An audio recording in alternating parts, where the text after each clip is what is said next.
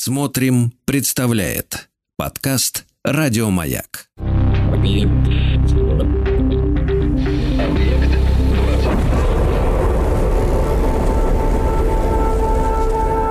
Объект 22.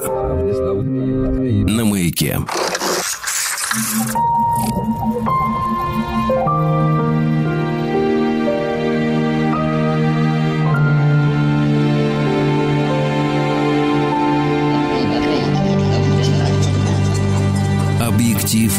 22.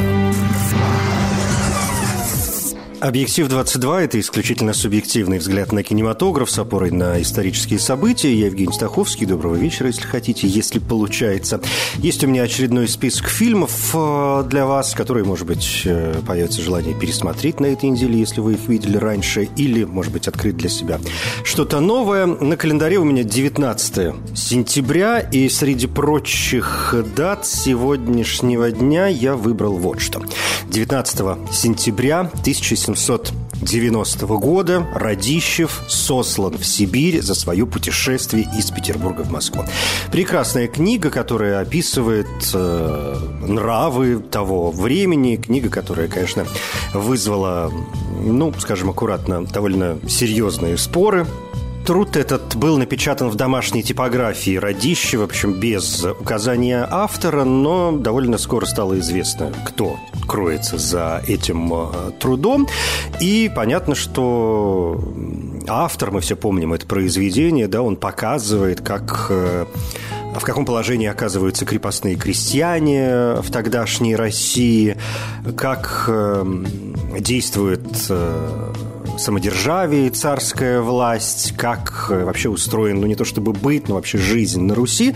Коротко говоря, вот э, этот путь из Санкт-Петербурга в Москву с указанием э, населенных пунктов, по которым вроде как путешествует главный герой, да, это и Тосно, и Любань, и Великий Новгород, и Валдай, и Вышний Волочок, и Клин, и так далее, и Черная грязь, и так далее, и так далее. И указом Екатерины II Радищев признавался виновным в преступлении присяги и должности подданного издания созданием книги, наполненной самыми вредными умствованиями, разрушающими покой общественный, умоляющими должное к властям уважение, стремящимися к тому, чтобы произвести в народе негодование против начальников и начальства, и, наконец, оскорбительными и неистовыми изражениями против сана и власти царской. Радищева, как известно, изначально приговорили к смертной казни, но по милосердию и для всеобщей радости казнь была заменена десятилетней ссылкой в Илимский острог. Почти весь тираж книги был уничтожен. Естественно, она оказалась под запретом, который был снят только в 1905 году, но на протяжении всего этого времени книга все равно оставалась известной и распространялась в виде, ну, то, что мы позже стали называть э, сам издатом, да, и, в общем, передавалось так из рук в руки, из-под полы. Ну и, конечно, известные знаменитые слова Екатерины II, которая после прочтения этой книги сказала «Бунтовщик хуже Пугачева. Тот хоть царем прикинулся, монархический строй исповедовал, а этот революции надумал на Руси учинить республику». Это что касается, собственно, произведения. У меня сегодня очень небольшой список из фильмов, потому что тема, честно говоря, сложная, и я сам себя загнал в какие-то такие рамки, из которых, в общем, как-то буду пытаться, выкручиваясь, выползать. То есть, в общем, есть какие-то разные моменты, которые представляют собой несколько разные вещи, и я не уверен, что все их нужно сваливать в одну кучу. Ну, то есть ссылка, например, да, это выселение в пределах государства. Ну, то есть мы все знаем, как ссылали в Сибирь. Да, в первую очередь в рамках России, конечно, вспоминается это. А высылка – это запрещение проживания в определенных местностях. Ну, например, могли выслать из Москвы, да, не обязательно в Сибирь, но вот за 101 километр километр, пожалуйста. Опять же, мы знаем о депортации, когда, например, чеченцы или там крымские татары, в общем, целые народы, да, перемещались по величайшему указу из, с одной территории на другую. И есть, кстати, довольно, ну, немалое количество неплохих фильмов, которые посвящены этим историям, и цыганам, и тем же чеченцам, и, и тем же крымским татарам. И, в общем, ряд есть таких картин. А, и, может быть, мы их вспомним когда-нибудь. Сегодня я вот не хотел бы их вспоминать, поскольку, поскольку тема, мне кажется, все-таки несколько другая. Но уж простите, будут некоторые пересечения и некоторые э, моменты, ну, в общем, будем выходить за рамки заявленной темы. Но давайте как-то начинать. Вступление оказалось довольно длинным. Теперь к фильмам. Во-первых, э, что касается самой книги «Путешествие из Петербурга в Москву», она, в общем, конечно, не экранизирована. Это довольно трудно, мне кажется. Такой публицистический, в общем, текст, да, без э, каких-то особых драматических таких художественных э, заворотов. А если переходить к фильмам художественным, то, наверное, ну, не знаю, первое, что я вспомнил, уж я не знаю почему, это картина великий совершенно фильм «Холодное лето 53-го». Драма 1987 года, снятая Александром Прошкиным. Принято говорить, что «Холодное лето 53-го» – это последняя роль в кино Анатолия Попанова. Более того, из-за смерти Анатолия Попанова он не успел принять участие в озвучке фильма. Ну, то есть там есть, конечно, его голос, он там присутствует в материалах именно со съемок фильма, но потом его персонажа озвучил советский российский актер Игорь Константинович э, Ефимов. Во второй роли в роли Лузги Валерий Приемахов. Э, Попанов играет бывшего главного инженера Копалыча. И эти два человека, если нужно напоминать сюжет, эти два политических сильных, они где-то вот на севере живут, ну, пытаются, естественно, выживать.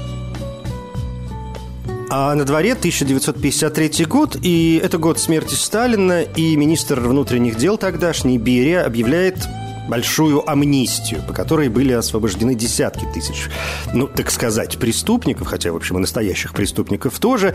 Короче, в стране, как мы знаем, это исторический факт, э, довольно серьезно выросла преступность, э, назрел довольно серьезный кризис. И вот в этой деревне, где отбывают свое наказание ссыльные Копалы Челузга, туда приходит банда бандитов, которая, естественно, там собирается навести свои порядки и всех к чертовой матери попереубивать. И вот два человека они, в общем, оказываются, и, и эта банда преступников, вот они оказываются по разные стороны баррикад. Во-первых, мне кажется, это очень интересное кино, то есть сюжетное интересное кино. Это такой и триллер, и в некотором роде детектив, может быть, даже какой-то политический э, детектив местами, ну так, с очень большой, конечно, а, натяжкой. Во-вторых, прекрасные актерские работы, ну и Александр Прошкин, э, безусловно, Э, большой режиссер, и, например, он сделал сериал, да, многосерийный фильм Михаила Ломоносов как раз до «Холодного лета». Э, Ломоносов – это картина 86 года. Потом тоже были довольно неплохие работы «Увидеть Париж и умереть». Доктор Живаго он снимал в 2006-м, это тоже сериал. Фильм «Чудо», который я, честно говоря, очень люблю.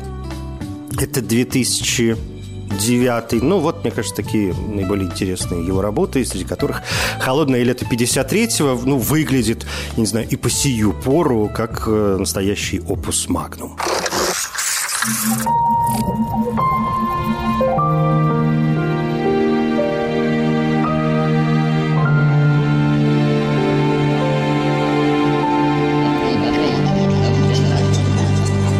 Объектив 22. Следующий пункт сегодня – это картина «Сибирский цирюльник» Никиты Михалкова. Фильм э, совместное производство, как часто бывает у Михалкова. Да, он привлекает зарубежных и актеров, и продюсеров, и, в общем, разных других кинодеятелей. Так и здесь э, эта картина была сделана с помощью французов, итальянцев и чехов. Картина 1998 года. Фильм, который интересен, как мне кажется, среди прочего, потому что именно с этой картины началась, начался такой вот спад э, великого русского художника, великого русского режиссера Никиты Сергеевича Михалкова, который до этого, конечно, снял массу грандиозных, совершенно э, великих, а местами и гениальных работ. Ну, то есть я на полном серьезе читаю «Утомленных солнцем» совершенно гениальным фильмом, или фильм «Родня», да и «Свой среди чужих, чужой среди своих». Это, в общем, э, высота. Короче, говорить об этом можно долго. Картину эту я решил включить в этот список. В целом, картина, ну, довольно увлекательная, а, с интересными сценами, с массовками, с забавным сюжетом. А, фильм, в котором, в общем, мне кажется, и прекрасные актерские работы. Алексей Петренко в роли генерала совершенно бесподобен.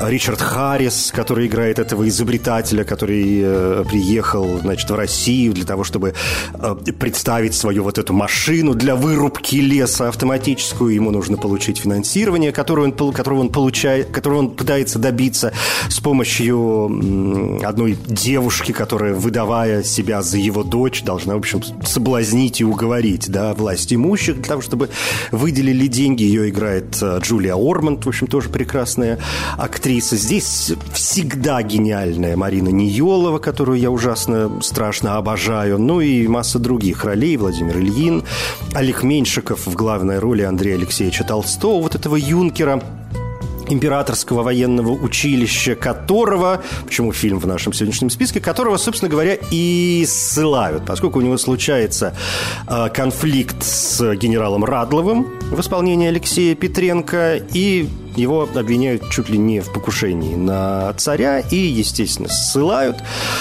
Ой, Дуняша, горничная в его доме, ее играет Анна Михалкова, она, в общем, как жена декабристов, отправляется за ним вот туда, в ссылку в Сибирь. Так что, почему бы, собственно говоря, и нет. Павел Лебешев, опять же, здесь прекрасный оператор работы. Ну, то есть у фильма при, может быть, каких-то его недостатках есть масса, как мне кажется, достоинств. Фильм был выбран претендентом на Оскар от России. И вот это, кстати, второй интересный пункт. Я помню, когда эта картина вышла, и я сам ее смотрел в то время, и у меня тогда возникла первая мысль, которая у меня возникла в тот момент, это то, что Михалков, конечно, прицелился на очередной Оскар, да, он уже был номинирован до этого и уже получал за «Утомленных солнцем», э, которых я не включал в сегодняшний список, потому что, ну, там как-то со ссылкой, в общем, ничего не связано. Там как-то сразу в расход.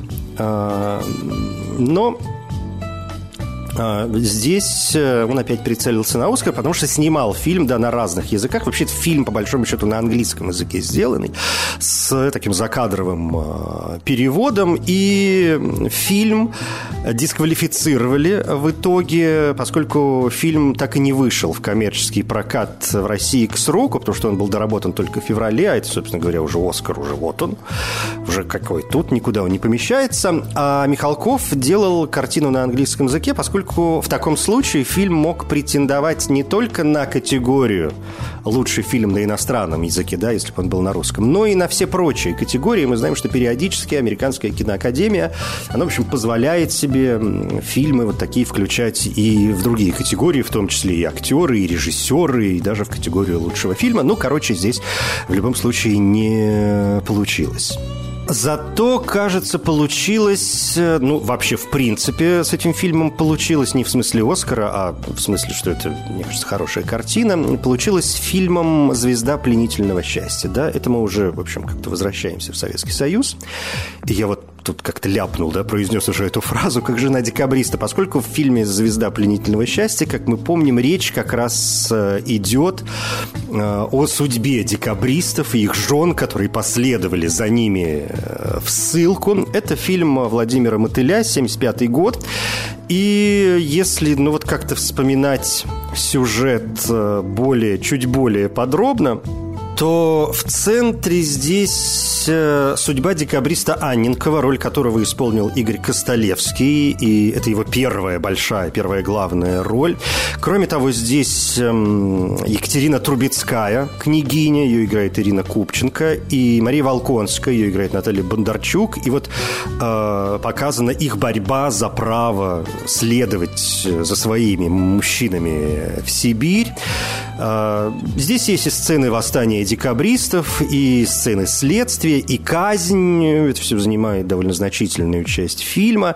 И есть такие, что называется, лирические отступления, когда рассказывается о некоторых историях из жизни главных героев.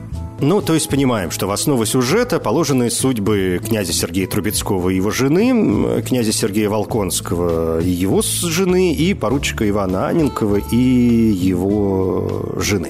Сценарий Владимир Мотыль писал сам с поддержкой Олега Осетинского, с участием Марка Захарова. Музыку писал Исаак Шварц, стихи романсов Булата Куджава. Ну, то есть здесь, конечно, кладезь великих людей. Кроме того, масса прекрасных ролей, э, чуть более серьезных или чуть менее серьезных. Вот помимо тех, кого я уже назвал, не могу не отметить э, Олега Стриженова, который играет князя Волконского, не могу не отметить э, Олега Янковского, он играет Кондрата Рылеева.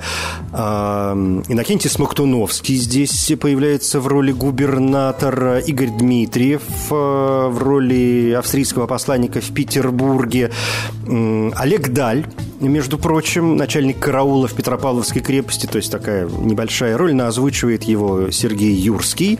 Ну и с удовольствием вспомню Татьяну Акуневскую, русскую актрису. Она умерла в 2002 еще году, она тоже появляется в этом фильме. Кстати, фильм такой ей в некотором смысле, наверное, близок тематически, потому что Акуневская, которая снималась в кино уже с 1934 года, она в свое время тоже была репрессирована естественно, за антисоветскую агитацию и пропаганду. Причем сама Акуневская говорила, что когда ее арестовывали, ей не предъявляли никакого а, обвинения. Она провела год и месяц в общей камере, затем ее осудили на 10 лет и отправили э, в лагерь для политических заключенных в Казахстане, в Джесказгане, вместе с Марией Капнист, э, другой советской актрисой. Потом она отбывала срок э, в Каргополь-Лаге и в Вятлаге. И только в 1954 году ее выпустили на свободу, то есть после смерти Сталина, и она вернулась в труппу театра имени Ленинского комсомола, в котором, в общем, некоторое время и работала. Есть разные версии, почему ее посадили, то ли за связь с иностранцем какую-то, то ли потому, что это была жертва борьбы между Берией и Абакумовым. А Берия, говорят, даже был влюблен в Акуневскую. Ну, в общем, как бы то ни было, великая актриса и на своей шкуре испытала все тяготы вот этой лагерной жизни.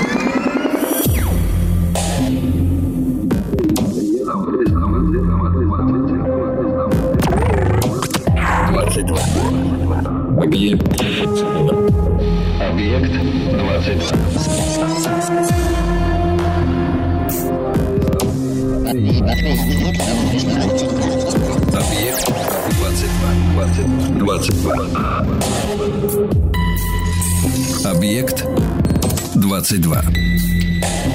На маяке.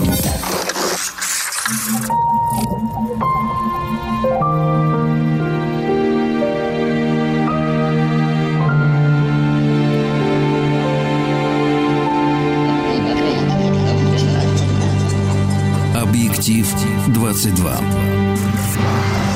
Субъективный взгляд на кинематограф с опорой на исторические события. Сегодня 19 сентября, и говорят, что именно в этот день, ну, опять же, мы должны как-то делать скидки, да, на старый новый стиль. В этом смысле у нас всегда есть некоторая путница, но тем не менее. А, в 1790 году писатель Александр Радищев был сослан в Сибири за свое путешествие из Петербурга в Москву, поэтому сегодня пытаюсь вспомнить некоторые фильмы, в которых так или иначе присутствует вот эта вот ссылка и давайте пойдем дальше. И еще ряд отечественных картин я с удовольствием вспомню. Во-первых, фильм «Троцкий». А, картина 1993 года. Мне кажется, это очень хороший фильм, я его сам очень люблю. Фильм, который поставил Леонид Морягин э, со сценарием советского прекрасного киносценариста Эдуарда Володарского. И в этом фильме играет Виктор Сергачев.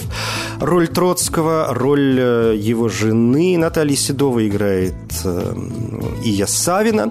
И в этом фильме, собственно, речь идет о Троцком. Да, мы знаем, что он был Э, сослан, он был выслан из э, Советского Союза. Потом мы знаем, что он, конечно, был убит. В Мексике. Но здесь несколько эпизодов из жизни Троцкого – уже, ну, не самые начальные, но такие, в общем, первая, первая часть фильма нам показывает о том, почему, собственно говоря, Троцкого замочили. Нам показывают, как он разгромил статью Сталина по национальному вопросу, заметив, что, знаете, вы, товарищ, ничего в национальном вопросе не понимаете. Коротко говоря, ссылка Троцкого здесь тоже есть, высылка, да, и поэтому эту картину я очень рекомендую, фильм 1993 года. Есть картина «Убийство Троцкого». Это Эм, не отечественный фильм, это уже такая совместная итало-французско-британская работа, фильм 1972 года. Джозеф Лоузи его поставил. В этом фильме, может быть, чуть меньше показан весь э, образ Троцкого, там какая-то его биография. Здесь скорее в центре внимания какие-то последние недели, последние месяцы его жизни в Мексике, ну и, конечно, его смерть от руки Рамона Меркадера. И Рамона Меркадера, чем этот фильм еще, может быть, интересен, играет Ален Делон. Ричард Бертон в роли, собственно говоря, Троцкого. А, кроме того, здесь появляется еще Валентина Кортеза, Энрико Мария Салерно, Карлос Миранда и Роми Шнайдер. От историй политических давайте перейдем к историям писательским. Да, мы знаем, что, в общем, не один, или вообще к, к историям э, деятелей искусства. Да, мы знаем, что не один человек был как-то репрессирован э, в России. В общем, кто-то умер, кто-то был, опять же, сослан, кто-то выслан.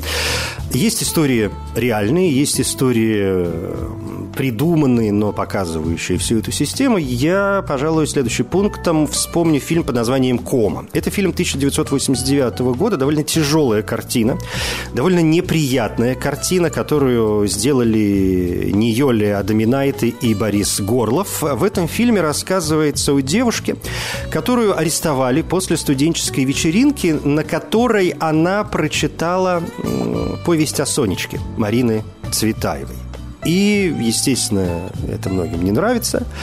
А, жизнь ее пошла наперекосяк, а, ее отправляют, ссылают, ее отправляют в лагерь, и там случается новый довольно серьезный конфликт. Э, она рожает в этом лагере ребенка, которого она должна спасти, а для того, чтобы его спасти, ей предлагают написать донос на, ее, на его отца, да, на отца этого ребенка. Ну, в общем, сложная ситуация.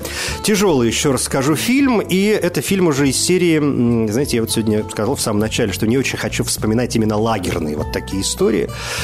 Поскольку фильмов о сосланных, о концлагерях вообще, да, и о сосланных э, огромное количество, и снятых в Советском Союзе, в России, скажем, да, и снятых э, за рубежом, здесь мы получаем, там, скажем, и немецкие истории, и итальянские истории, и испанские истории, ну, в общем, много чего здесь есть.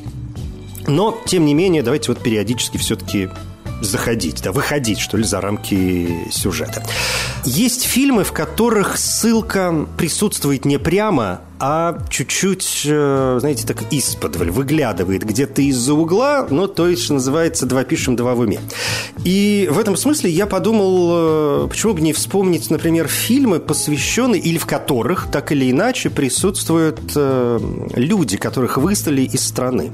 Например, это фильм «Полторы комнаты» или «Сентиментальное путешествие на родину». Фильм Андрея Хржановского 2009 года. Такая фантазия о том, как Иосиф Бродский мог бы вернуться в Санкт-Петербург. А, у него есть эссе, которое называется «Полторы комнаты», отсюда название фильма. И вот мы вспоминаем какое-то детство поэта, его там юность. Здесь появляются его родители в роли матери Алиса Френдлих, в роли отца Сергей Юрский, в роли Анны Ахматовой здесь появляется а, Светлана Крючкова, в общем, и так далее, и так далее. И вроде как это фильм не о ссылке, но поскольку Бродский одна из самых известных фигур, по крайней мере, в 20 веке, который которые были высланы из страны, из Советского Союза, то как-то вот, мне кажется, здесь он может запросто присутствовать. Опять же, вспоминать подобные работы всегда приятно. Как, например, можно вспомнить и фильмы о Довлатове.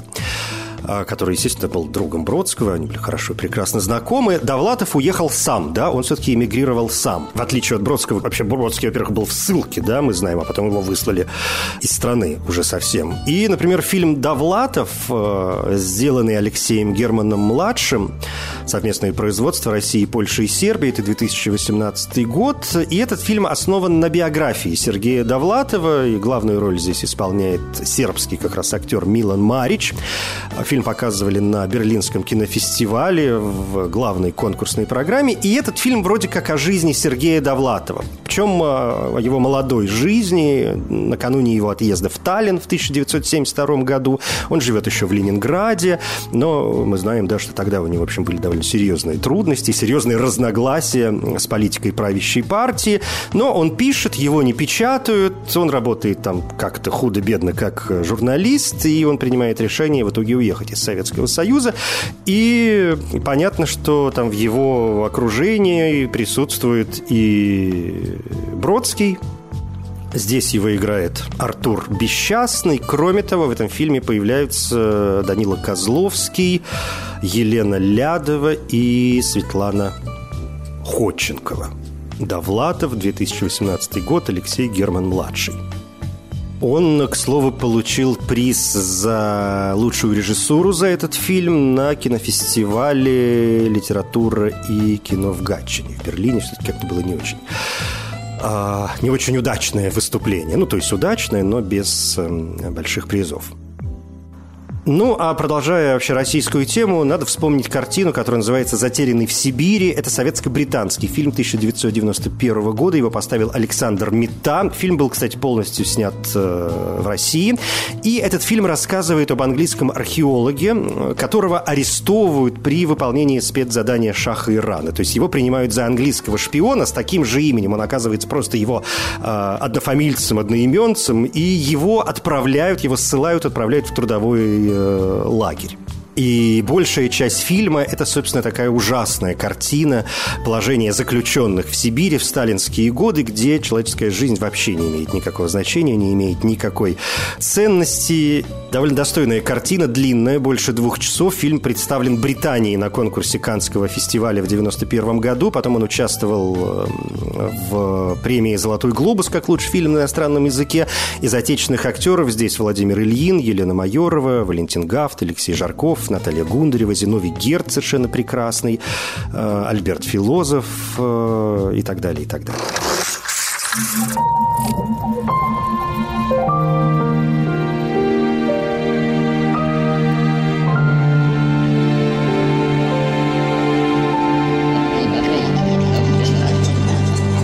Объектив 22. В «Объективе 22» сегодня вспоминаем фильмы про ссылку, а все в честь того, как в сентябре 1790 года писатель Радищев был сослан в Сибирь за свое путешествие из Петербурга в Москву, разумеется. Под занавес э, еще несколько работ, не обязательных, но, мне кажется, довольно забавных, при том, что я старательно как-то э, пытаюсь, с одной стороны, замешивать ссылку с высылкой, с депортацией, с каторгой, с другой стороны, опять же, старательно пытаюсь избегать, например, например, темы концлагерей, поскольку это отдельная тема, но, с другой стороны, отечественные, советские концлагеря – это ли не ссылка с каторгой? В общем, по большому-то счету, да, поэтому как э, их не вспоминать. И понятно, что некоторые картины, которые сегодня присутствуют в моем списке, они так или иначе затрагивают эту тему.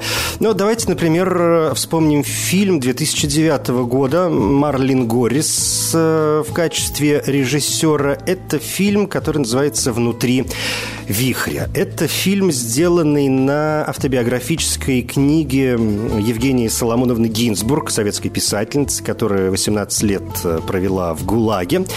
И э, речь здесь идет о том, как э, во время чистки, во время большого террора э, сталинского профессор литературы Евгения Гинзбург, ее играет, кстати, Эмили Уотсон, совершенно великолепная, она осуждена, естественно, за антисоветскую агитацию, приговорена к каторжным работам в советском исправительно-трудовом лагере, и она теряет все, она совершенно не хочет больше жить, теряет всяческие смыслы, но там она знакомится с доктором, политзаключенным тоже, с которым у нее завязываются некоторые взаимоотношения, и это как бы рождает в ней новый смысл, да, порождает в ней, может быть, не жажду жизни, но, по крайней мере, она обретает хоть какую-то почву под ногами. Довольно серьезная, трудная, но интересная работа. «Внутри вихря» 2009 год. Или вот, допустим, фильм «Пепел э, в снегу». Это 2018 год.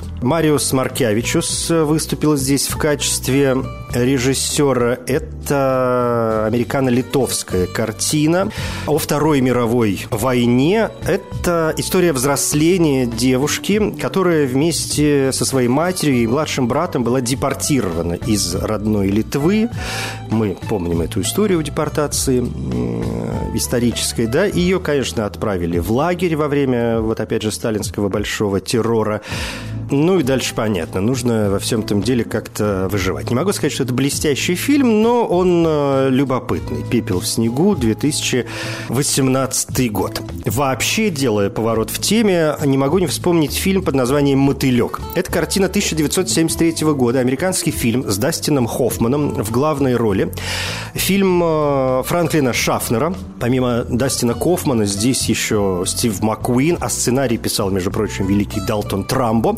И фильм этот рассказывает о парне, который приговорен во Франции к пожизненному заключению за преступление, которого он не совершал, и его не просто сажают в тюрьму, а его ссылают, то есть его высылают из страны. То есть его как бы сажают в тюрьму, но это такая вот тюрьма где-то, да, то есть, по большому счету, во Франции французская Гвиана, это была такая русская Сибирь, куда, ну, ну, только с другими какими-то условиями климатическими, и туда, значит, ссылали всяких неприятных с точки зрения французского правительства людей. Короче, его туда отправляют, он э, дружит там с другим заключенным, э, и он, то есть вместе они решают сбежать, потому что им совершенно не хочется жить в каких-то нечеловеческих э, условиях, поскольку это действительно самый такой настоящий, по большому счету, тот, та же самая ссылка с каторгой, да, тот же самый концлагерь.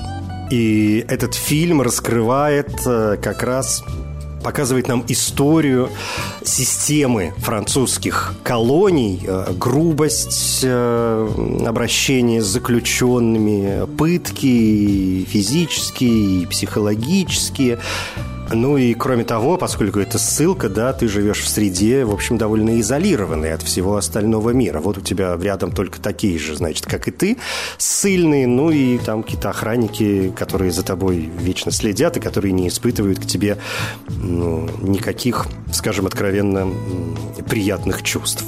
И, собственно, на этом мой список сегодняшний заканчивается. В кои-то веки мы успели все. Ну, хотя вот есть еще минутка. Знаете, я, признаться, долго думал, включать ли в сегодняшний список фильмы про Оскара Уайльда. Да, мы знаем, что он пережил судебный процесс, и он угодил в тюрьму.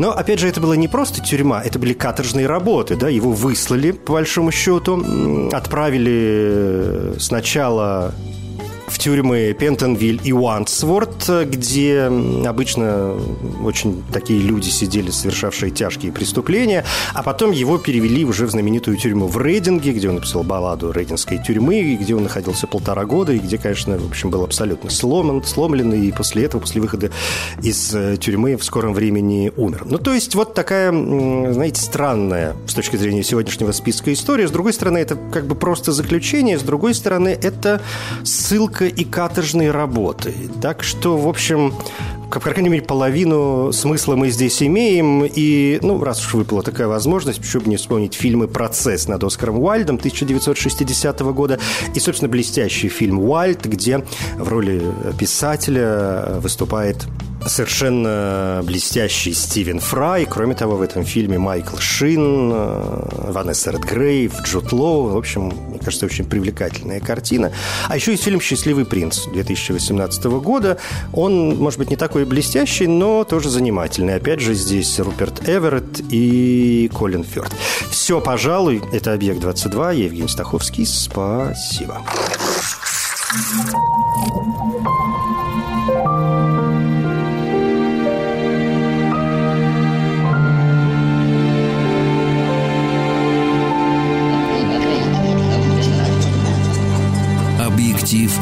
22. Еще больше подкастов «Маяка» насмотрим.